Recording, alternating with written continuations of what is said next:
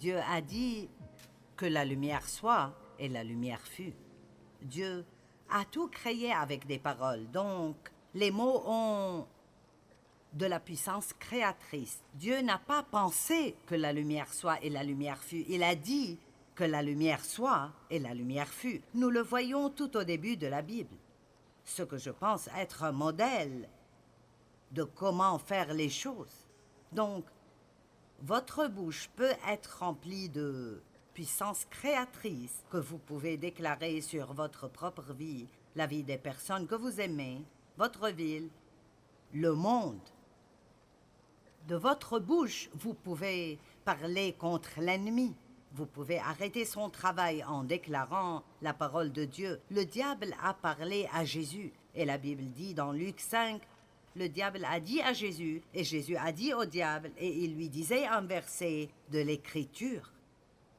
Je ne sais pas combien d'entre vous répondent au diable, mais si on ne vous a jamais dit de le faire, vous devriez commencer à répondre. Il vous parle. Répondez, tout comme vos enfants vous répondent. Répondez à l'ennemi. Je ne veux pas que vous oubliez ce que je dis. Vous avez la capacité de déclarer des paroles créatrices puissantes sur votre vie, sur la vie de ceux que vous aimez, mais vous pouvez aussi déclarer des paroles destructrices, des choses négatives sur vous-même, votre avenir. Soyez prudent quand vous parlez de votre avenir. Prophétisez votre avenir. Déclarez ce que vous voulez voir arriver et ce dont Dieu dit que ça arrivera au lieu de simplement parler d'avoir peur que les choses vont rester telles quelles. Amen. Très bien. Proverbe 10, 19. Celui qui parle beaucoup ne manque pas de péché, mais celui qui retient ses lèvres est un homme prudent. Nous avons parlé de la discipline et de la maîtrise de soi.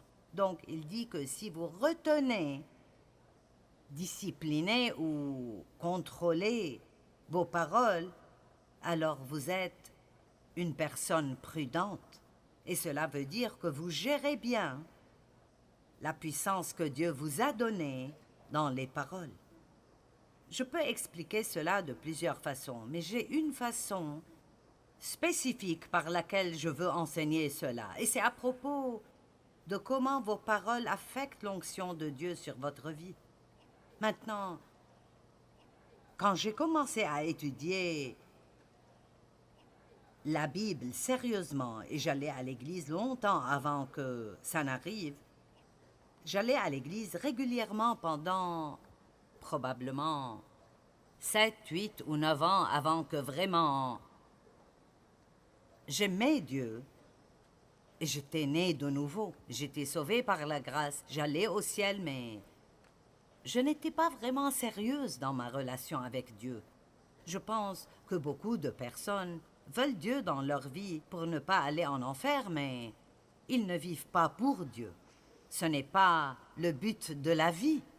Et Paul a dit, par Christ est ma vie, et la mort m'est un gain. En lui je vis, j'opère, et j'ai mon être. Matthieu dit, recherchez d'abord le royaume de Dieu et sa justice, et toutes ces choses vous seront ajoutées. Donc Dieu n'est pas secondaire. Il n'est pas une police d'assurance. Il devrait être la chose essentielle dans nos vies. Et donc, j'avais Dieu, mais disons juste, il ne m'avait pas. Vous comprenez ce que je veux dire?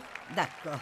Je l'avais, je voulais aller au ciel. Je voulais prier et avoir de l'aide quand j'avais des problèmes, mais je ne lui avais pas abandonné ma vie. Et donc, quand j'ai commencé à vraiment sérieusement étudier la parole de Dieu, l'une des choses qui arrivait en ce temps, dans les années 70, était un grand déversement du Saint-Esprit partout dans le monde. Ce n'était pas juste un seul endroit ou une dénomination, mais ça arrivait partout. Et Dieu fait cela à différents moments dans l'histoire. Ça s'appelle le renouveau. Ce sont des moments où Dieu se montre et se manifeste pendant une période de temps et ça ravive l'Église. Maintenant, nous ne vivons pas dans cela tout le temps, mais je suis reconnaissante d'avoir pu faire partie de cela parce que ma vie a été touchée très profondément. Et c'était un temps où le Saint-Esprit donnait une grâce spéciale pour que les gens aiment, aiment, aiment, aiment, aiment la parole. Je veux dire, ce n'était rien du tout d'avoir une réunion de trois heures à l'église. Je veux dire, aujourd'hui, vous savez, nous entrons et nous sortons. Vous avez trois ou quatre réunions en un matin et tout est dix minutes et cinq minutes. Et je comprends que nous avons de différentes ères ou des temps différents dans la vie. Mais il n'y a pas beaucoup de gens aujourd'hui qui supporteraient une réunion de trois heures à l'église. Et donc, c'était des temps spéciaux et il y avait une onction spéciale. Et ce n'était rien d'aller pendant une semaine à des camps de réunion où vous alliez à l'église trois fois par jour, sept jours de suite. Et parfois même pendant un mois entier de renouveau et nous ne nous en fatiguions pas. Nous aimions juste la parole, la parole. Et l'une des choses dont nous entendions beaucoup parler alors et que nous ne voyons plus aussi souvent aujourd'hui, et je pense que c'est quelque chose dont nous devrions parler beaucoup plus est l'onction. Juste l'onction. Maintenant, quand je dis l'onction, il y a peut-être des gens ici qui ne savent même pas de quoi je parle. Donc, qu'est-ce que l'onction?